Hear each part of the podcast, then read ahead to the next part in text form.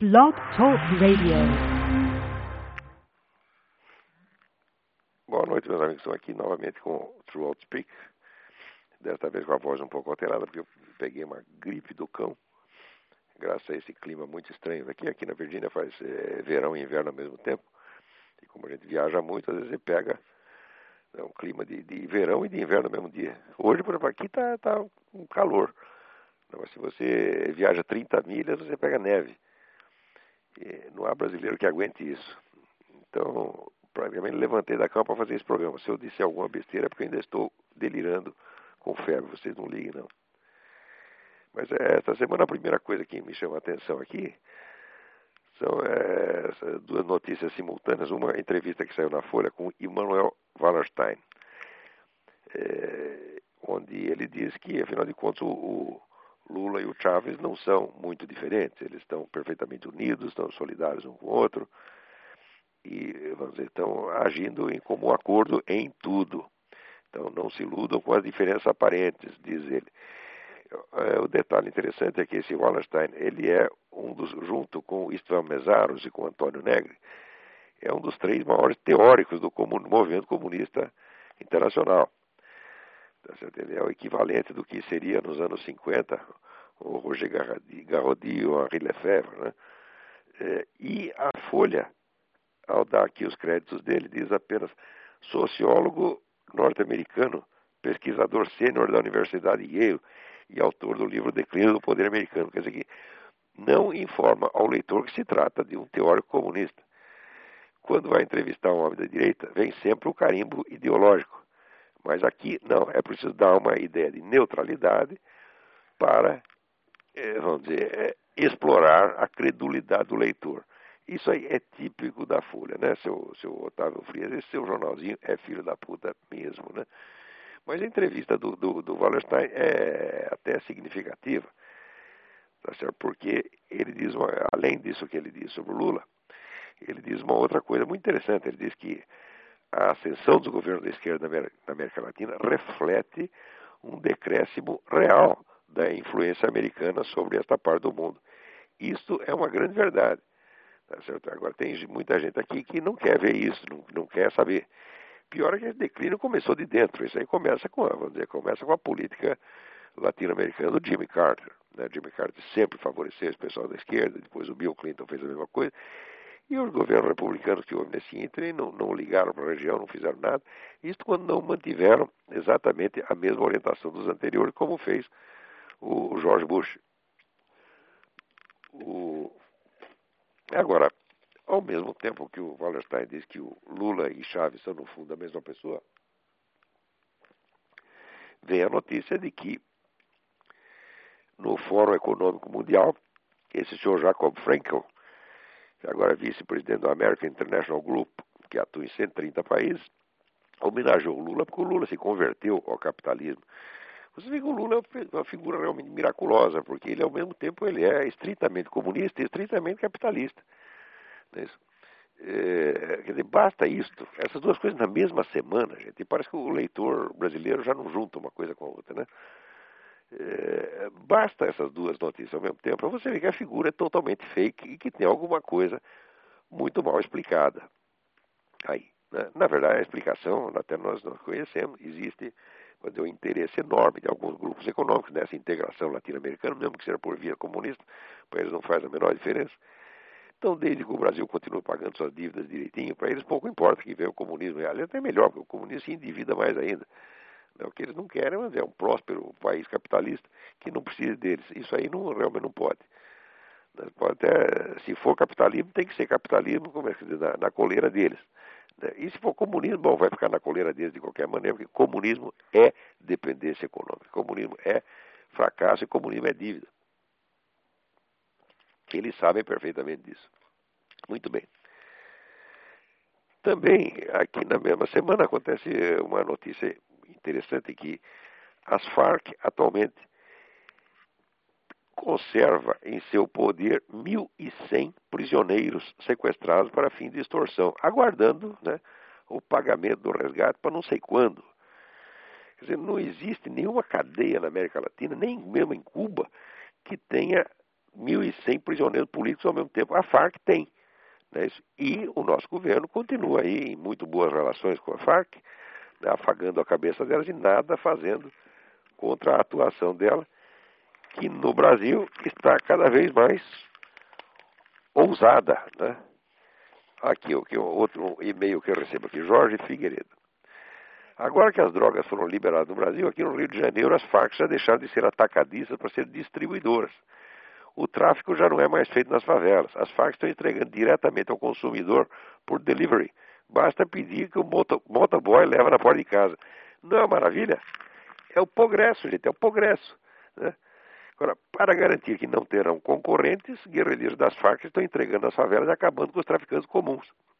A Tropa de Segurança Nacional, a Polícia Federal, são apenas segurança das Farc para garantir o sucesso do monopólio total do narcotráfico de drogas. Eu nunca tive dúvida disto. Toda a, a, o fingimento de simulacro de combate às drogas que este governo tem feito é apenas para eliminar a concorrência das Farc e abrir o caminho. As Farc tem que ter, já tem o monopólio boa parte da América Latina, vão ter no Brasil também. E já estão, segundo aqui nos informa o Jorge Figueiredo, a coisa já está assim. Daí continua ele aqui. É, toda esta perseguição aos comandantes das polícias militares e civil faz parte do plano das Farc de reformatação do tráfico. Também não tem a menor dúvida disso. Né? E por aí vai. Então, gente, olha, para entender a política de um país, você não pode olhar somente o lado econômico, como faz esse pessoal, sabe, liberal, aí que acha que não, como o Lula, o Lula está cumprindo direitinho aí as determinações do, do, do Banco Mundial, etc. Então, quer dizer que ele passou para o capitalismo. Isso é uma estupidez né, é monstruosa, tá entendendo? Isso, isso quando não é estupidez proposital, quer dizer, o sujeito está lá como desinformante mesmo. Né? Isso, é, agir pela linha do capitalismo ortodoxo, até Lenin agiu durante um tempo quando lhe interessou. Não, o que você tem que ver não é a política econômica, o que você tem que ver é isso aqui, por exemplo, a política de segurança, onde está desmantelando totalmente o Estado brasileiro e entregando na mão dessa gente, está criando uma tropa, está tá criando um exército revolucionário entre FARC, PCC, Comando Vermelho, MST. Isto já é, evidentemente, o núcleo do futuro exército revolucionário. O Lula está criando isso, pô. Quer dizer, é claro que o pessoal do, do, do, do, do, do Foro São Paulo tem que confiar nele. É claro que o Chaves tem que confiar nele. Essas pessoas estão por dentro. Eles não são os idiotas que, vamos dizer, se baseiam somente em notícia que saiu na Folha de São Paulo ou no Estadão. Não, eles leem os relatórios, leem, leem as atas do Foro de São Paulo. Eles têm contato direto com Lula, pois não precisam da, dessa idiotice chamada mídia brasileira para informá-los. Então, como eles sabem o que o homem está fazendo, eles confiam nele porque sabem que ele é fiel. Por outro lado, os camaradas lá do Fórum Econômico Mundial também sabem que ele é fiel porque eles só olham as estatísticas, os relatórios dos banco, bancos, etc., e dizem que está tudo em ordem. Então, no meio disso, quer dizer, isso que estamos vendo é um é um país que, com a aprovação dos grandes centros capitalistas mundiais, está caminhando, vamos dizer, para o comunismo muito rapidamente. Muito bem. Outro, tem um outro e-mail aqui, Marcos Paulo. É, caro professor, saudações. Me chamo Marcos Paulo, resido em Vitória, Santo Antão, Pernambuco. Não, não, não, é, um, a TV Cultura irá colocar no ar um programa onde ombreia, pelo que se aduz, a chamada Chopin com o sambista Cartola. Eu, de bom, eu entendo perfeitamente, acho que eles têm toda a razão, eles não conseguem perceber diferença nenhuma. Né? A diferença escapa totalmente. Então é normal que eles, do ponto de vista deles, né, é, seja tudo igual, quer dizer, passou um centímetro acima da cabeça deles, eu não duvido que o Cartola seja muito mais inteligente do que eles. Então o Cartola é um pouquinho mais inteligente que eles, o Chopin é dois pouquinho mais inteligente que eles. Para eles é tudo a mesma coisa de um centímetro para cima é tudo igual. Segundo item, relendo o sabão que o senhor deu em Ariano Suassuna nas páginas da Bravo, gostaria de saber se o senhor já leu a iniciação estética escrita pelo próprio Ariano Suassuna e o que achou.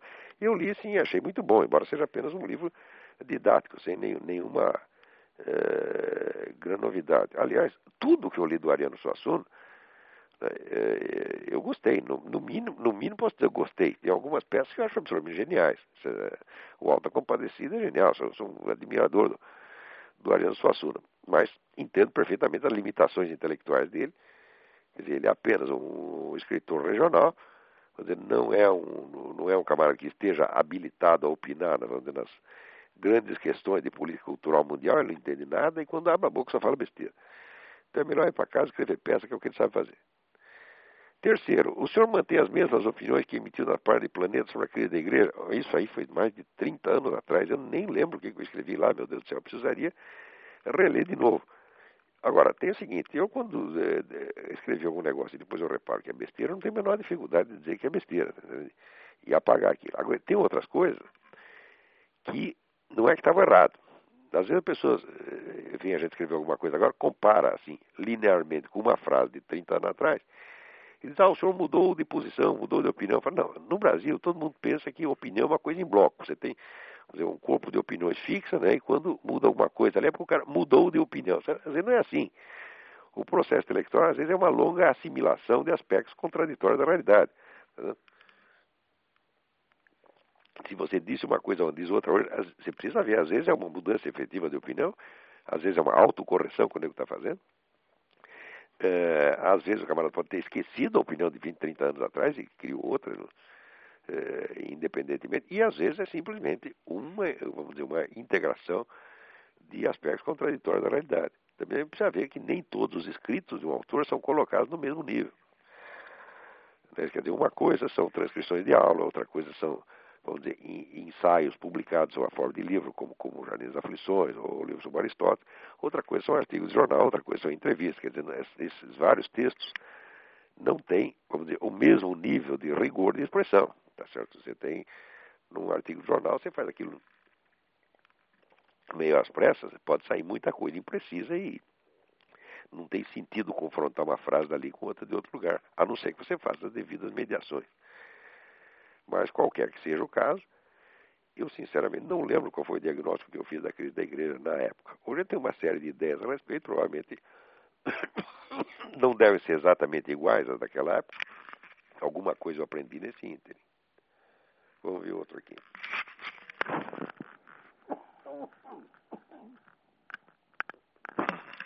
Aqui, Fernando Ferreira.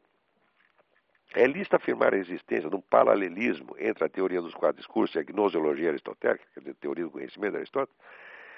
Bom, a resposta é sim. Não apenas é lícito afirmar essa, essa, esse paralelismo, como eu mesmo, no, no final do, do, do, meu livro sobre Aristóteles, eu já coloquei isso aí, quer dizer, a teoria dos quatro discursos, essa sucessão, essa é, dizer, sucessão escalar dos quatro discursos, que vai poético, retórico, dialético, lógico ou lógico-analítico, isso aí, essa estrutura é exigida pela própria teoria do conhecimento de Aristóteles, que na realidade é a descrição de uma sucessão de transformações do material absorvido pelo sentido.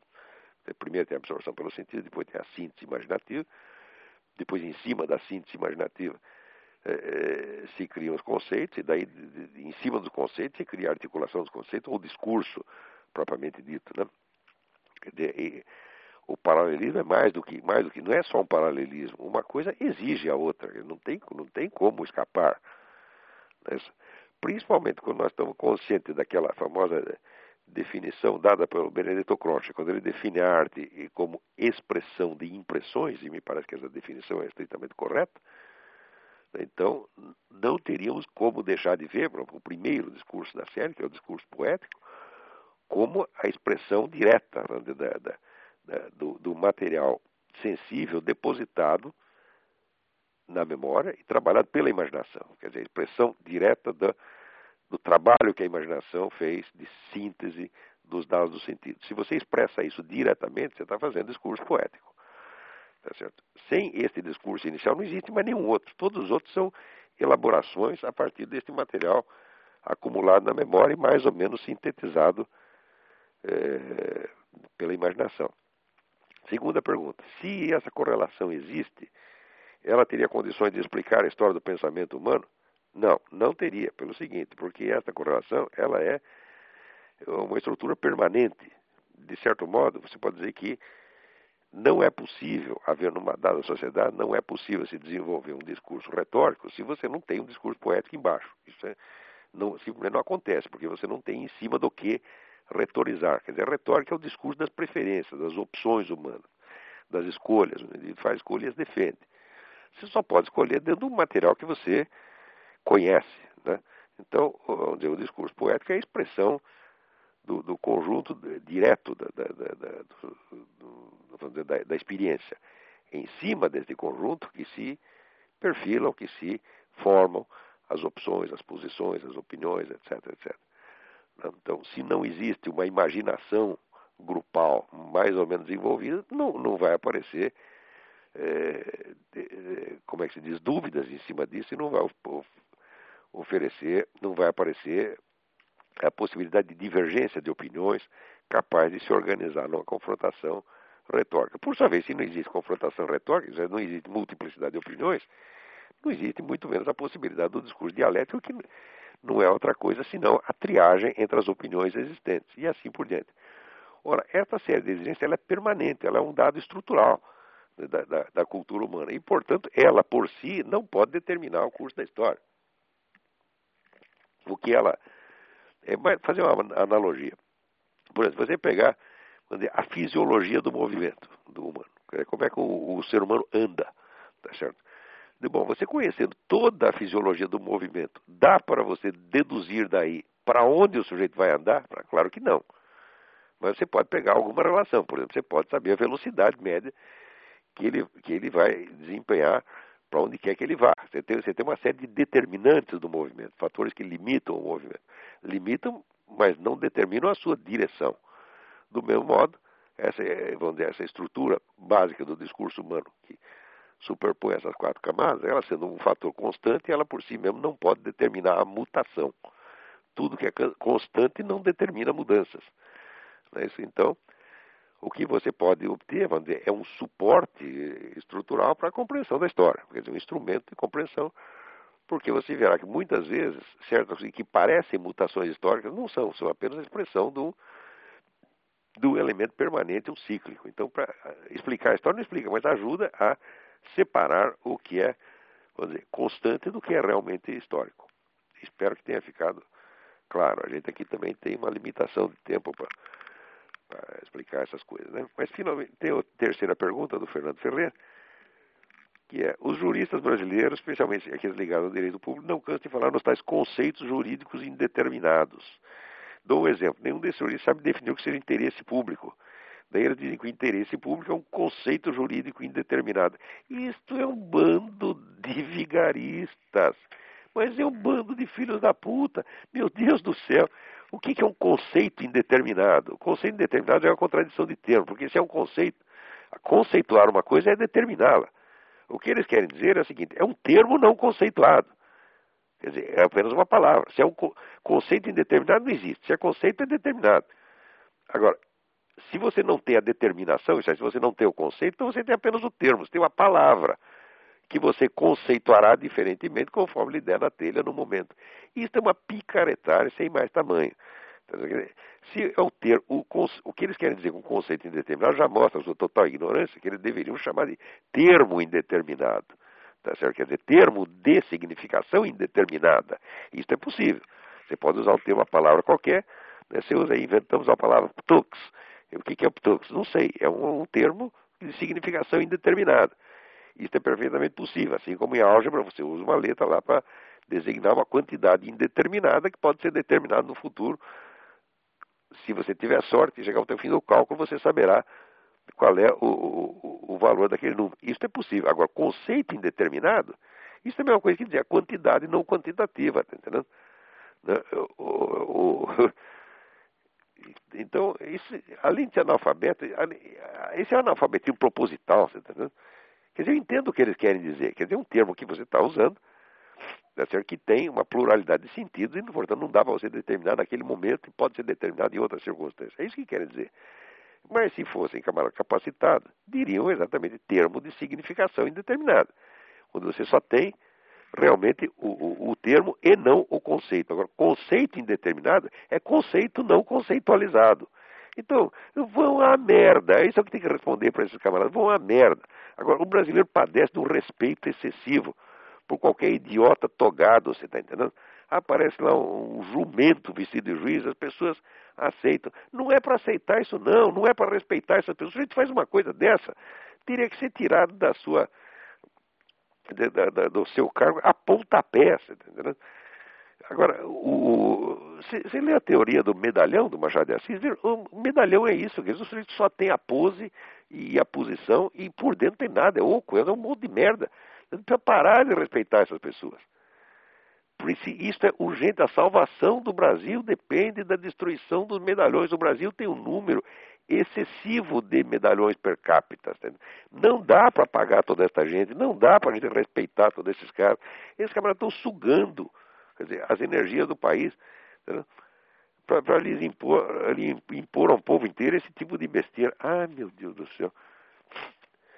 Vamos lá, outra carta aqui. É o Leon, Leopardo. Aqui está escrito Leopardo. É Leopardo ou Leonardo? Agora não sei. O, o e-mail é Sigma Léo. E meu último e-mail eu tentava ver se ainda podia ver alguma coisa que se salvava no Concílio Vaticano II. É, logo após enviar a mensagem que pediu senhor algum esclarecimento, decidi visitar a parte do Gustavo Corsão na internet. Nesta, um ótimo argumento acabou com aquilo que poderia ter sido uma desculpa para o Concílio, o Concílio não ter se pronunciado contra o comunismo ou contra qualquer heresia modernista, o fato de ser um concílio pastoral. A resposta do Gustavo Corsão foi, aspas, o concílio dito pastoral é elogiado precisamente por não ter cumprido o mais grave dos deveres pastorais, o dever de defender o depósito sagrado da fé e o de zelar pela salvação das almas. É, o Corsão estava montado na razão. O concílio não prestou nada, nada se salva daquela porcaria. Porque, dizia São Tomás de Aquino, o ato bom é o ato que é bom nas suas intenções, nos seus meios, na sua execução e no seu resultado.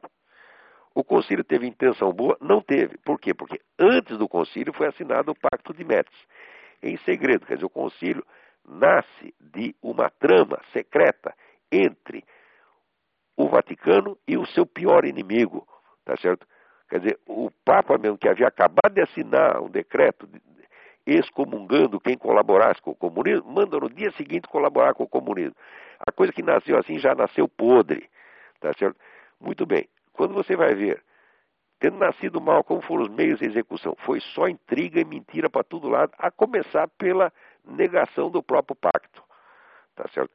A totalidade dos, dos escritos ah, das atas do concílio é uma imensa desconversa. E o resultado foi o quê? Foi a perdição de milhões de almas e o dano trazido a, a milhões de, de, de, católicos sinceros no mundo inteiro que ficaram chocados, desorientados e acabaram abandonando a igreja. Tá certo? Então, não tem explicação. O Concílio Vaticano II é a mancha de batom na cueca. Todos que têm alguma responsabilidade por isso aí vão arder no fundo do inferno enquanto não vamos dizer, se retratarem disso publicamente. Todos eles. Seja Papa, Cardeal, Bispo, Coroinha ou Porteiro do edifício. no tempo do concílio, até eu, até eu, até eu sou um filho da puta também. Por quê? No tempo do concílio, né, foi 63, eu fazia um programa de rádio para criança. Tá certo? Quer dizer, eu já falava naquela época, né? Já dava palpite naquela época. E era uma rádio católica. E eu lá falei bem do concílio. Tá Retiro qualquer coisa que eu possa dizer. Nem a menoridade me desculpa. Tá certo? Acreditei de boa fé, mas era um cretino, não sabia o que estava se passando lá. Uh, vamos lá. Pá, pá, pá, Aqui o Rodrigo Pedroso me manda um e-mail com um recorte da agência aciprensa.com, onde conta, uh, se refere que é uma matéria da National Review, por, por, por incrível que pareça, eu, eu, eu sou assinante da National Review, recebi aqui, mas como eu estava chumbado esses últimos dias, nem abri a revista. Fiquei sabendo do negócio graças aqui ao Rodrigo Pedroso. Depois vou olhar na revista direito. É, e conta aqui um, um, um, autor que eu já conheço bastante, que é o Ion Mihai Pachepa. Ion Mihai Pachepa era o chefe da espionagem soviética na Romênia. E esse sujeito sabe um monte de coisa. Né? Ele escreve os artigos na newsmax.com, sempre muito interessante. E agora ele contou mais uma aqui. Diz que em fevereiro de 1960, Nikita Khrushchev aprovou um plano supersecreto para destruir a autoridade moral do Vaticano na Europa Ocidental. Eugênio Pacelli, então Papa Pio XII, foi escolhido como principal alvo da KGB, como sua encarnação do mal. É, é, o, o, a, o nome uh, Chepa indicou esse artigo que a KGB baseou, baseou suas difamações na alegação de que o então arcebispo Pacelli havia servido como núncio apostólico em Munique e Berlim. Aspas, a KGB queria apresentá-lo como um antissemita que havia, vamos dizer, dado força ao holocausto empreendido por Hitler. Bom, era claro que, veja, essa história de que o Papa colaborou com o Holocausto, isso aí já foi totalmente, a tese em si já foi totalmente desmoralizada. Né? Saiu o livro do, do rabino, acho que Darlin, né? não lembro exatamente o nome do rabino, que, que pega esse livro do, do, do, Papa de Hitler, escrito pelo tal de Cornwall, e reduz a pó de traque. Quer dizer, se alguém tem dúvida, depois eu prometo assim no, no, no no, no outro programa eu dou o nome do, do rabino direitinho. Né? E olha, ninguém fez mais para salvar os judeus na Alemanha do que, do que Pio XII. Pio XII pode ter o defeito que tivesse, eu vejo um monte de defeito dele, mas esse não. Ele não, não colaborou com o nazismo de jeito nenhum, ele foi o único sujeito que se mobilizou, enquanto os outros governantes do mundo estavam todos de braço cruzado, não queriam nem saber os judeus da Alemanha mandavam representantes desesperados aqui para os Estados Unidos para avisar as pessoas, ninguém acreditava, então fazia de conta que não acreditava. Enquanto isso, o Pio XII estava fazendo tudo o que podia para tirar o máximo de pessoas de lá de dentro. Tá? E aí no Brasil está cheio de gente que existe hoje. Por quê? Porque seu avô foi retirado da Alemanha eh, pelo Papa. Se quer, quer um exemplo, o, o nosso Otto Maria Carpo.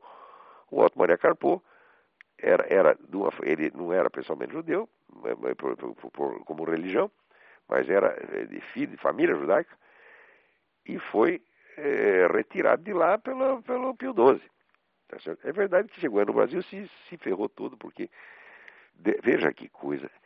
Deram uma carta de recomendação dele para o Alceu Amoroso Lima. O Alceu Amoroso Lima era um grão senhor, era um homem elegante, tá certo, vaidoso. Ele viu aquele coitadinho daquele austríaco chegando lá, arrumou um emprego para o nego numa biblioteca do interior do Paraná. Quer dizer, matou intelectualmente o sujeito, né? não foi capaz de discernir que ele estava diante de um crítico literário um bilhão de vezes maior do que ele.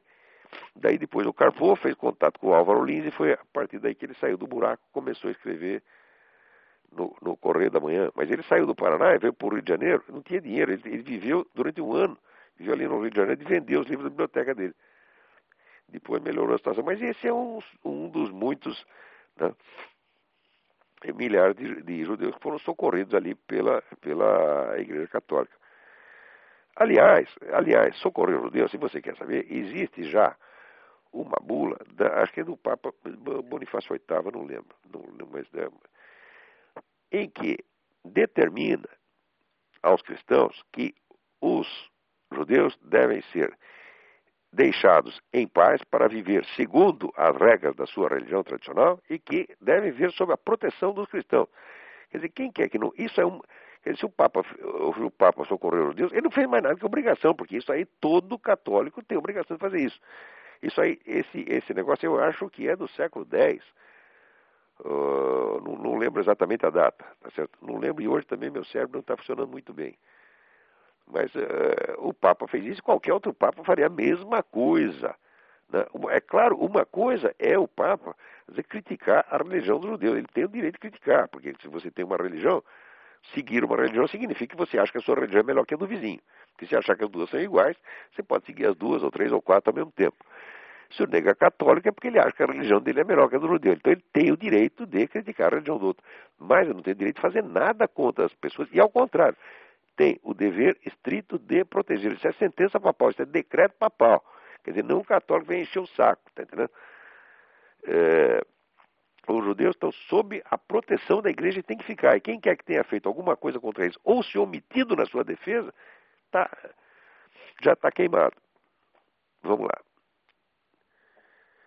Aqui tem uma história muito estranha, que diz que a cineasta Alexandra Pelosi, a filha da, da, da, da Nancy Pelosi fez aqui um documentário contra os evangélicos americanos. Ah, é estranho sair isso no Brasil, porque eu vi aqui a entrevista da, Nancy, da, da Alexandra Pelosi e ela falava até bem dos evangélicos. Ela falava, no, no fundo, no fundo, eu tenho lá umas coisas contra, mas no fundo, no fundo, eu, eu acho que eles estão certos. Eu não estou entendendo direito esta, é, esta notícia aqui. Muito bem, vamos ver o que mais temos aqui. Olha aqui, Pedro Costa me manda um artigo. Infelizmente ele não diz aonde saiu este artigo, né? É, então eu peço, por favor, a todos que vão mandarem transcrições de jornal, de revista, põe a fonte direitinho, põe o lugar da internet, porque senão o pessoal pensa que a gente está inventando coisa, entendeu? Eu sei que não está, eu sei que a informação é autêntica porque eu tenho também de outra outra fonte, do sujeito que foi preso, tá certo, na Inglaterra, porque ele estava distribuindo folhetos com transcrições das palavras da, da, da Bíblia do rei James, que falavam contra o homossexualismo. Né? Então ele não pode mais. Você não pode mais falar contra o homossexualismo. O cara foi para a cana, tá certo? É um militante cristão chamado Stephen Green. Quer dizer, não tem o direito de falar, mesmo que seja com palavras da Bíblia. Ora, se pode circular a Bíblia, então pode circular uma citação da Bíblia. Que raio de coisa é esta? Né? Quer dizer, o direito que se aplica a um texto inteiro se aplica a cada uma das suas partes. Dizer, se não for assim, não existe mais justiça, não existe mais direito, virou tudo bagunça. Tá certo? E a bagunça justamente que esse pessoal quer para instalar o direito do mais forte, quer dizer, aquele que grita mais. Né? E você sabe que pouca gente grita mais do que esse pessoal gay se faz de coitado o tempo todo, entendeu? Como se fosse é, perseguido. Ora, meu Deus do céu. Eu tenho, assim, mais de 40 anos de jornalismo nas costas. Eu nunca vi um sujeito ser, de, ser demitido ou deixar de pegar um cargo por ser gay. Ao contrário, tem um monte de chefe gay ao, longo do tempo. Nunca ninguém nem reclamava disso. Né? É, eu já vi perder emprego, o cara por ser conservador, assim, olha, por ser esquerdista também não, ninguém perdia, Ninguém perdia emprego por ser esquerdista, mas direitista eu sei de vários, inclusive a começar por eu mesmo, né? Uh, vamos lá, então esse, esse artigo que não diz de onde é, mostra que há um certo temor na Inglaterra de que o cristianismo em geral acabe sendo criminalizado. E olha, parece que isso vai ser, está tá indo para esse lado, porque veja aqui, o Antônio Donato me manda um e-mail dizendo que a imprensa britânica inteirinha está fazendo uma campanha intensa pela legalização da eutanásia, tá certo? E isso aí sob pressão, inclusive, de, de entidades médicas, tá? É, importantes como o Real Colégio de Ginecologia e Obstetrícia, dizer, estão todos forçando para que adote a eutanásia. Então, isso quer dizer que, veja, a pressão dessas entidades pode mais perante o governo do que a, a opinião pública maciça. Tá entendendo? Quer dizer, não adianta todo mundo ser contra, porque as decisões hoje. Existem dois canais de decisão. Em todos os países do mundo tem dois canais de decisão. Um é o canal normal, que se conhece pela via eleitoral. Quer dizer, você elege os seus representantes, eles discutem no parlamento e passam lei. Mas existe um outro modo mais sutil, que é muito mais rápido, muito mais eficiente, que é através das das comissões técnicas. Então você reúne meia dúzia de técnicos iluminados na ONU eles tomam a decisão e vão passando, e aquilo acaba sendo aprovado sempre por cima, sem a menor consulta à opinião pública. Isso coisa até de maior gravidade do que a legalização da eutanásia. Essa coisa aqui dos Estados Unidos, da, da formação da comunidade norte-americana, que dissolveria as fronteiras entre Estados Unidos, México e Canadá, isto já tem dizer, acordos assinados entre os governantes dos três países sem que ninguém soubesse de nada. Quer dizer, isso na maior democracia do mundo. Quer dizer, como é que uma coisa deste porte pode ser decidida assim em comissões técnicas, em segredo? Isso está acontecendo no mundo inteiro. Quer dizer, as comissões técnicas e esses acordos secretos são o principal meio de fazer política hoje. E as pessoas não ficam nem sabendo de coisa nenhuma. Recentemente eu comentei no artigo que é, aspectos importantes da política de segurança da Inglaterra foram transferidos para organismos internacionais sem que saísse uma linha na, na, na, na mídia. Isso na mídia inglesa, quer dizer, nós não estamos falando, aqui, não é a União Soviética, não é a China, que são, são democracias, mas não adianta ser democracia se em cima, vamos dizer, do processo normal de tomada de decisão, existe esta empulhação das comissões técnicas, foi inventado pela ONU, para quê? Para poder legislar em toda parte sem ninguém saber de nada. Por exemplo, pergunta aí, como é que se decide no Brasil política educacional? Política educacional vem pronto da ONU, política de saúde vem pronto da ONU. O, o, o Congresso às vezes não é nem informado. Ah, o Lula não confessou que tomava decisões, junto com Hugo Chávez e Fidel Castro, tomar decisões de política nacional, sem dar a menor satisfação ao parlamento, à opinião pública. Então, hoje em dia, todo mundo faz isso.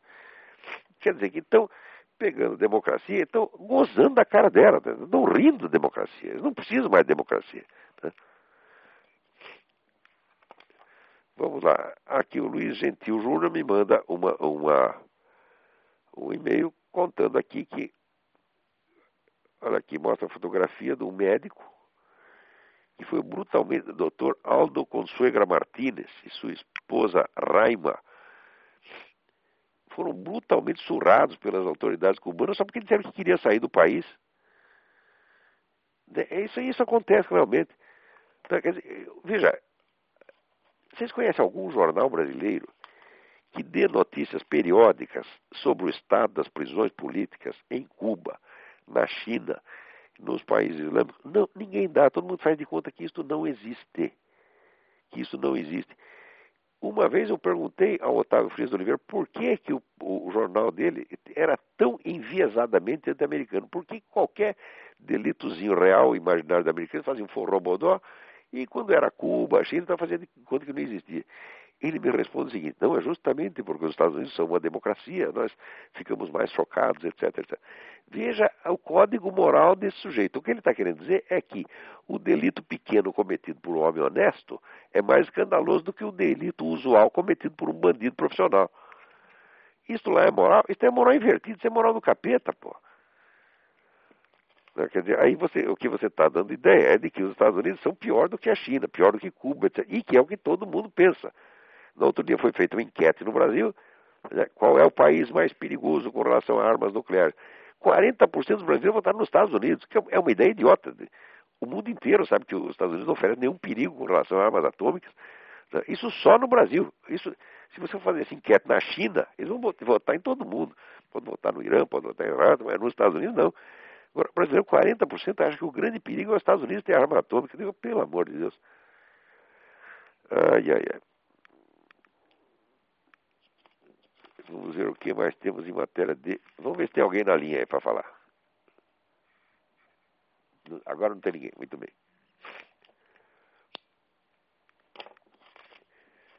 Então, eu queria aproveitar e contar um negócio para vocês aqui. É uma notícia pessoal. Desde a semana passada, eu faço parte do comitê de honra de uma organização chamada Forces, Forces F-O-R-C-E-S.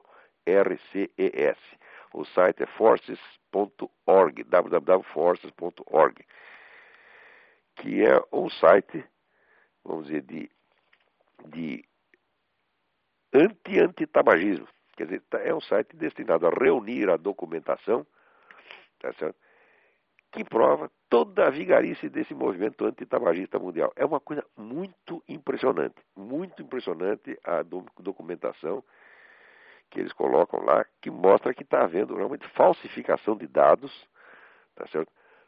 É, por iniciativa sobre de dois centros, a ONU, a Organização Mundial de Saúde, e uh, as grandes empresas farmacêuticas que têm interesse nessas campanhas é, antitabagista que agora chega ao, ao, absurdo de querer proibir o fumo em prédios de apartamento.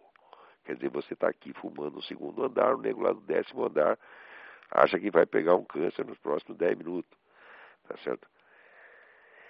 E, inclusive, já houve uma proposta que eu deixei de comentar, estava com um artigo aqui na semana passada, deixei de comentar, que um, um artigo de um, sujeito da, da Real Academia Médica Britânica, propondo que os fumantes fossem preteridos, boicotados tá para certos tipos de cirurgia. Tá? Quer dizer, a rede pública é, inglesa, se você tem uma cirurgia para fazer, dará, dará preferência ao não fumante. Quer dizer, isso é uma discriminação nazista absolutamente odiosa, mas o, o, o antitabagista ele tem a mesma coisa do comunista. Sob certo aspecto, prefiro até um comunista que um antitabagista, porque o comunista é menos louco. O antagonista está tão imbuído de que ele está salvando a humanidade que ele não quer saber de fatos, não quer saber de, de, de, de discussão. Não, ele quer impor aquilo. É como se fosse realmente um, sabe, um profeta vindo do céu com as, as tábuas da lei e sai de baixo, tem que obedecer. Mas nem Moisés foi obedecido desse jeito. Pô, isso é uma loucura. Aqui nos Estados Unidos diz essa coisa, ah, o fumo mata 400 mil pessoas por ano. É verdade, 400 mil fumantes morrem por ano. Quando você vai ver a estatística do departamento oficial que investiga isso, sim, eles morrem, só que eles morrem na mesma idade que morre o restante das pessoas. Na idade, 70 anos de idade. Porque se você fuma, tu morre, corre um grave risco de morrer aos 70 anos de idade. E se não fuma, também corre um grave risco de morrer aos 70 anos de idade. Agora, essa estatística os caras não divulgam, eles divulgam só morre 500, 400 mil por ano. Quer dizer, o que é isso se não empulhação? Ora, meu Deus do céu. É... Agora, o mais bonito aqui neste sentido, para você ver como é que está indo a Europa, é isto aqui. Na Bélgica, estão fazendo uma campanha, a Bélgica é o país onde a eutanásia né? O suicídio assistido é legal. Você pode, pode suicidar, pede para os médicos te ajudar, eles vão lá e te estouram os miolos gentilmente. Agora, uma campanha para estender esse direito às crianças e aos pacientes mentalmente incapacitados que não podem decidir por si mesmos. Quer dizer, tem lá uma criança doente, os outros decidem que está enchendo muito o saco, está gastando muito dinheiro para cuidar do moleque, e você decide, ah, mata logo, filho da puta, acaba com isso, tá entendendo? Agora, você quer que eu fale disso numa linguagem educada? O que, que é isso, meu Deus do céu? Né? Quer dizer, e os pacientes mentalmente incapacitados que não querem decidir, não podem decidir por si mesmo. Quer dizer, está lá o sujeito louquinho, né? o louquinho pegou lá um câncer, não estão conseguindo eh, resolver o câncer dele, fala, ah, vamos, tira o cara do caminho logo, joga no lixo, pô. Né? Agora, eu tenho certeza que as pessoas que fazem essa campanha alegam aqueles motivos humanitários tão lindos que se você ouvir os negros falar, você chora, pô. Agora tem gente aí na fila esperando. Vamos ver, vou falar com o primeiro aí. Alô? Alô? Alô, Alô? Olavo? Eu? Aqui é o Leandro de Porto Alegre, tudo bem? Não entendi teu nome. Leandro. Leandro, oi, tudo bem, Leandro? Uh, tudo bem. Antes de mais nada, eu gostaria de agradecer. Uh, ultimamente tenho acompanhado o, o teu site e realmente tem feito um trabalho espetacular de informação às pessoas. Obrigado. Sou muito por isso. Alguém tem que fazer é... a parte suja do serviço. pois é. é. Eu acompanhei alguns artigos e eu sempre fico em dúvida quando tu comenta sobre religião, uhum. é, em diferenciar é, cristianismo com catolicismo uh, com essa ideia da ONU de fazer uma religião, digamos assim, uh, um pouco diferente do que a gente está acostumado a ouvir, uh, qual é que, na tua opinião, seria um modelo ideal de religião, visto que esse é um assunto bastante controverso? eu vejo, eu não, não consigo identificar na, na, nos teus textos uma posição clara em relação à diferença de cristianismo para catolicismo? Não, eu não, eu não, tomo, um... não tomo posição. A minha posição é a seguinte: primeiro, eu odeio polêmicas interreligiosas. Segundo, nego aqui. A minha, minha uhum. experiência é a seguinte: tudo o que os fulanos falam a favor da sua religião é tudo certo. Quando começa a falar da religião do vizinho, só sai besteira. Eu nunca vi um sujeito de qualquer religião que fosse criticar do vizinho que não fosse na base da pura difamação. Sempre e sistematicamente tudo errado. Uhum. Aparece aqui um católico falando coisa de, do Islã, quando você vai ver, não é assim. O católico mentiu. Uhum. Quando aparece um muçulmano falando do vinho, mente mais ainda. Tá entendendo? Então, uhum. é, é, é o seguinte, eu acho que as religiões têm que ser respeitadas como elas são, porque elas não são corpos de doutrina, elas são realidades históricas, tá que dizem, todas uhum. elas dizem respeito para certa relação do homem com Deus, elas são fenômenos de enorme profundidade, e que dependem muito pouco das nossas opiniões. Tá certo? Eu acho que uhum. criticar uma religião, uma religião é a mesma coisa que criticar o clima, você está entendendo? Você não vai conseguir mudá-lo. Esses dados estruturais têm que ser mantidos de, de algum modo. Agora, eu não gosto de uhum. crítica à religião e não gosto de mistura. Você está entendendo? Porque a mistura já esculhamba até o sentido ritual da coisa. Tá certo? Uhum. Então, essa, vamos dizer, esses ritos das igrejas, das igrejas não, saí, não surgiram do nada, tá certo? Alguns surgiram por revelação parcial ou total, tá certo? Você pode, ter, do ponto de vista de uma religião, você pode negar que a outra seja totalmente revelada, mas não que houve, pelo, pelo menos você não pode negar alguma revelação pessoal lá dentro, não pode, tá certo? Uhum. É, então, as polêmicas interreligiosas são, são absolutamente estéreis e são muito utilizadas pelos inimigos da religião em geral. Tá certo? Uhum. O que circula de mentira tá certo? a respeito das religiões é uma coisa do outro mundo, uma coisa do outro mundo. Qualquer, uhum. qualquer idiota que você, que você perguntar, tá certo? vai te dizer que ah, a igreja matou milhões, a Inquisição matou milhões de pessoas, etc, etc. É claro que não. É claro que não foi assim. Quando você chega a fazer o cálculo máximo foi eh, da Inquisição Espanhola foram 20 mil pessoas ao longo de quatro séculos. Quer dizer que estatisticamente é um, é um nada, na verdade. Né? É, a Revolução Francesa matou dez vezes isso em uma semana. É, e as mentiras que circulam a respeito de, de, judeu, que circulam a respeito de muçulmano, porra. Entendeu? É, tudo isso é, é, é assim, é nojento. Né? Uhum. Então, eu acho que tomar posição nisso aí está errado. Se você quer saber qual é a minha fé pessoal, eu sou católico, sempre fui. Tá certo? Agora, nós estamos uhum. numa época, vamos dizer, de muita ambiguidade, porque é,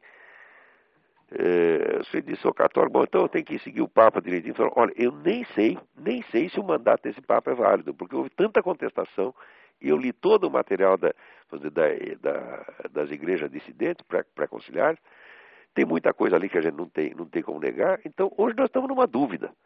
O Concílio Vaticano encheu todo mundo de dúvida. Quando você está em dúvida, tá o que, que você faz? Você espera e reza. Eu não vou sair condenando as pessoas à toa, tá eu não vou fundar uma outra igreja, não, vou. Como é que se não, não vou tomar posição enquanto não souber a realidade das coisas. No Brasil, as pessoas é, ficou, opinião um pouco, você topa, um pouco complexo porque às vezes tu, tu observas alguns padres católicos aqui no Brasil falando a favor de MST, de Pô, isso nem se revolução. fala. Eu tenho certeza de que a igreja que fez o Concílio Vaticano II estava todinha podre e infiltrada. Isso aí você tem a prova total hoje. Viu essa coisa da uhum. KGB que eu falei, ó, esse, esse dado apareceu agora, mas eu já quem não sabia que isso foi coisa da KGB? Todo mundo sabia. Agora, a KGB não era fazer a campanha de informação. A KGB estava dentro do Conselho Vaticano II. Tá certo? Uhum. Então, como é que a gente vai ah, ceder à autoridade dessas pessoas? Falou, não sei se você tem autoridade. Não sei e não sou uhum. obrigado a poder obedecer. Em caso de dúvida, eu estou falando de consciência, tá entendendo? Então, uhum. é, as questões... A única defesa contra isso seria a consciência individual. Não tem outro jeito. Não tem outro uhum. jeito, você tem que rezar e pedir diariamente a Jesus Cristo que te ilumine, porque não é que você está contra a autoridade, é que a autoridade sumiu, meu Deus do céu. Você está entendendo? Exatamente. É, e está é, difícil saber onde ela está hoje. Né? Quem é que representa realmente onde é a autoridade espiritual dentro do mundo cristão. Então, eu acredito que quem representa essa autoridade espiritual são as igrejas no seu conjunto. Você está entendendo? Uhum. E eu acredito é, piamente na unidade profunda das igrejas cristãs. O cristianismo é um só. Tá certo? E não, não creio que as divergências não possam ser resolvidas. Tá certo? Com outra uhum. religião é outro problema. Tá certo? Com relação aos judeus, já, já acabei de dizer o que, que eu acho. Tem que deixar de fazer do, que, do jeito que eles sempre fizeram. Tá? Então, esse aí é decreto papal, não é eu que inventei. E é de uma época em que não havia dúvida quanto a quem era a autoridade do mundo cristão. Tá certo? Então, esse decreto está em vigor. Quer dizer, a gente tem que proteger o judeu e defender o direito de ele seguir o rito dele. Tá? Uhum. É... é, acredito que ficar mais é, centrado na, na, figura de Jesus Cristo em si, ao invés. É, quanto ao protestantismo, alguns... tá certo? Olha, quanto ao protestantismo, eu não tenho como negar a autenticidade espiritual de muita coisa que vem dali. É claro que uhum. acontece. Como é que você vai explicar que o último, o único país do mundo onde a religião cristã ainda é uma força política considerável, ser um país protestante. Você acha que Deus ia deixar isso acontecer isso só de cinismo? Quer dizer, se o protestantismo não tá, não tem nenhuma raiz autêntica dentro do, do, do cristianismo milenar, como é que pode acontecer uma coisa dessa? Entende minha pergunta? Então, Entendi. Entendi. então alguma coisa de bom tem ali. Não sei o que é, mas que tem, tem. Também não sou eu que vou julgar isso aí, tá Eu só não gosto de ouvir o sujeito falar mal da religião do vizinho te recomendo isso para você. Pegue o que tem de bom, siga os conselhos do apóstolo, experimentar de tudo e ficar com o que é bom. É, isso depende totalmente da, da consciência individual. Né? Que, outro, que outro remédio você tem? Mas não, não deixa a consciência individual solta. Peça ajuda uhum. a Deus. Ok, muito obrigado. Obrigado eu. Vamos lá, quem vai estar na linha aí? Alô? Alô? Alô? Alô, quem está aí na linha? Alô, Olavo? Eu? Oi, Álvaro do Canadá. Tudo bem, Olavo? Oi, tudo bem? Tudo bem. Olavo, oh, bom, antes de mais nada, meus parabéns aí pelo teu programa, que é, não tem preço. Né? Obrigado, obrigado. Principalmente num, num, espaço tão limitado como a gente tem numa, em algo que se chama de mídia brasileira, né? Então. Pois é. Bom, mas, Olavo, é, particularmente com relação a, a, a essa questão de educação, e, e, na verdade isso que eu vou me referir é uma, tá ligado a uma deseducação. Eu gostaria que, que tu me clarificasse uma coisa que para mim está absolutamente, estava absolutamente obscuro, Tá? E a partir das tuas conversas eu estou começando a esclarecer algo, certo? Que nós temos visto na prática aqui no Canadá. Esse movimento de ignorância um, mundial que se vê em nível de educação, que a gente viu no Brasil, movimento de reforma, etc. Por acaso isso está ligado a esses movimentos de chamados de alta performance, como o do International Baccalaureate, que nasceu justo em 68 na Suíça, e me parece algo que veio extremamente em oposição aquilo que tem nos Estados Unidos, que é o uh, Advanced uh, Placement, né, quer dizer, está uh, me parecendo isso aí, e aqui particularmente no Canadá a gente vê isso de uma maneira muito forte, né? Quando nos Estados Unidos tu tem 30 vezes mais APs em relação a, IB, e a performance é infinitamente maior. Quando tu pega o, o IB, o conteúdo é simplesmente emburrecedor de quem está lá dentro. Então, a minha pergunta para ti era a seguinte: por acaso está ligado àquele movimento de esquerda nascido a partir desse movimento europeu em 68, quando eles criaram esse IB, porque a diferença de currículo é simplesmente assustadora. Isso já vem de antes. Já vem de antes. A história inteira você pode ver num livro que se chama The Deliberate Dumbing Down of America. Espera aí, vou te dar o nome da autora. Espera aí. Espera aí. Sugestivo.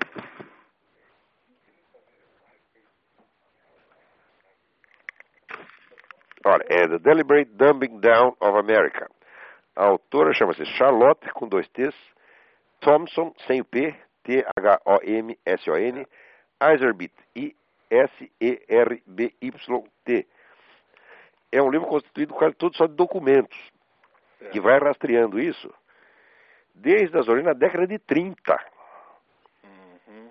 Quer dizer, ela, quando ela diz que é um negócio deliberado, ela não está usando assim, não é uma uma interpretação, não é uma sacação dela, que ela pegou uma a unidade de uma tendência. Não, ela vai documentando passo por passo. Certo. É, é eu não, não, não, não tenho todos os não posso te dar detalhes dessa coisa agora, mas eu te garanto que isso vem desde, pelo menos desde 30. E está ligado de alguma maneira a esse movimento de esquerda, porque isso é uma coisa. Não, está, está sim. É, isso surge, vamos dizer, esse movimento surge de algo que já vem de antes. Ele não foi o começo de nada, entendeu? Uhum. Porque isso é uma coisa interessante, porque é o seguinte, tá? Se tu pegar, por incrível que pareça, nós estamos aqui no Quebec, estamos contando os nossos dias aqui, porque simplesmente esse sistema aqui é absolutamente enlouquecedor no sentido de não dar nenhuma formação decente no ponto de vista educacional. É algo assim simplesmente assustador. Né? Eu, eu, eu, imagino como é que as coisas estão aí. É assustador, é assustador algo assim. Se a gente falar para um brasileiro, vão achar que, que ou que eu tô maluco, então, mas é algo assim só vendo para crer, sabe? É, para te, dar, te dar uma ideia aquilo que nós sentimos aqui. Viemos de escolas é, relativamente boas lá do, do, do Brasil quando a gente veio para cá e não eram as melhores necessariamente, tá? Mas eu posso te garantir o seguinte: se tu pegar e os nossos filhos estão até nas melhores aqui, inclusive, tá? Algumas das melhores. Ah, se tu pegar essas chamadas as melhores escolas aqui, elas não chegam aos pés de uma escola média privada brasileira. Em termos de currículo, dá de goleada uma escola brasileira. Isso é que me assustou. Eu Agora, imagino. É... Bom, o Canadá é o país, virtualmente um país socialista, né? Exatamente. Né? E como isso surgiu na Suíça, exatamente no ano daquelas revoltas na França, em 68, ano do AI-5 no Brasil, etc., me parece que esse, o IB ele surgiu exatamente nessa época, né? e como uma, parece, parece como uma contraposição ao AP. Uhum. E não é à toa. Então, a partir daí me veio, poxa, não, não tem como os Estados Unidos não estar na posição de liderança que eles têm hoje. Para 14 mil escolas AP. O que salva aqui é o seguinte, é que você tem um monte de escolas particulares Sim. E não é tudo regulamentado. Né? Quer dizer, esse movimento vai aos poucos, ocupando espaço, mas ainda tem uma margem de liberdade enorme. Certo. Né? E o americano sabe usar isso, quer dizer, ele não espera as coisas do governo. Agora, num país como o Canadá, tudo vem do governo, não, você não tem para onde correr. É verdade. Uhum. É. Agora, eu vejo o seguinte, eu vejo que aqui, por exemplo, em ensino público, a gente vê que é um negócio nefasto mesmo, entendeu? Uhum. É verdade. É, mas ainda falta muito para chegar no nível brasileiro, né? Uhum. Ainda está melhor que o Brasil, mas do ponto de vista ideológico é uma coisa medonha, é um massacre. Uhum. Né? E não, não, tem, não tem muito espaço para divergência, não, porque as pessoas nem imaginam que isso existe. Agora, tem muita escola particular que não é assim. Uhum. Eu conheço o programa todas elas, andei estudando isso até para os meus filhos, depois eu vi que eu não ia ter condição financeira de bancar uma escola particular, botamos aqui na escola pública, mas diariamente eu tenho que fazer a deslavagem cerebral das crianças aqui, né? Sim. Mas mesmo escola pública nos Estados Unidos, você encontra escolas. Tem 14 mil escolas APs, né? Dizer, Sim, é... tem. Ainda tem muita coisa boa. Muita coisa boa. Agora, Nossa! Enquanto tu tem 14 mil APs para 440 uh, uh, IB... Né? E a gente vê assim, vida intelectual no mundo é aqui. É Se você somar todos os países da Europa, não dá um décimo do que tem aqui. Quer dizer, aqui é, é a capital intelectual do mundo hoje em dia. Não, não dá nem para discutir. É. Beleza, muito, ah, muito obrigado. Então, se você sair daí, vem para cá, será muito bem recebido. não, Venha me visitar aqui. Pode ter certeza. Daqui a pouco a gente está visitando aí. No... Tá bom. Vamos dar uma chegada aí. Muito obrigado tá bom. novamente. Boa sorte aí. Tchau, tchau. Um abraço a você. Vamos ver quem vai ter aí. Alô? Quem está na linha? Alô? Alô? Alô? Alô, quem está na linha? É o Luiz Afonso. Luiz Afonso, de Portugal? Exatamente. Epa! o Mendo Caterwin tá? procurou você ou não? Não, não, não. Passei o um recado para ele. Ah, legal. Então logo, logo deve procurar aí. Ah, legal. Tudo bem por aí? É, Como tô... está a Santa Terrinha? Tudo. É, pelo jeito não está tão frio quanto aí pela tua voz, parece que o frio do. Não, aqui do não é o problema do frio, rapaz. Aqui é a mudança. Porque aqui onde a gente vive, a gente vive no ponto mais quente da Virgínia. Né? Então aqui ah, durante, okay. durante, o inverno neva dois dias. Tem dia que faz calor aqui mesmo. Mas você anda ah. um pouco, daí você pega 10 abaixo de zero. E como a gente viaja muito, às vezes pega três climas num dia e fala, não, aqui aguente, pô. Bem, Olavo, eu estou te ligando só para dar um panorama do que tem aqui. É, eu encontrei muitos liberais aqui, mas libertários, né? Uhum. Agora tem o. Dia 11 de fevereiro tem o plebiscito do, da descriminalização do aborto. E, e todos dá os pressão liberais né? da internet, é, todos eles são a favor, né, da descriminalização. E toda vez que a Igreja Católica fala contra, eles dizem mais um ponto a favor do sim. se a igreja está falando que é contra... É, se a igreja está contra, deve ser bom, né? É, exatamente. É, mas também, então, é... também desse tremendo esforço que a igreja fez para se desmoralizar assim mesmo, o que, que ela quer? Conservar a autoridade intacta? Não dá, pô. É. E aqui também, os Estados Unidos aqui é também bem sujo, todo mundo fala mal. É, também, é, também tem essa coisa, se o americano é a favor, deve ser ruim. Né? Alô, eu acho que caiu a linha aí do Luiz Afonso. Vê se caiu aí. Liga de novo. Hã? Não, põe outra pessoa ainda. Alô? É, parece que o Luiz Afonso caiu mesmo a conexão. Mas vamos ter que ficar para a próxima porque o nosso tempo aqui acabou. Muito obrigado a todos pela atenção e até a semana que vem.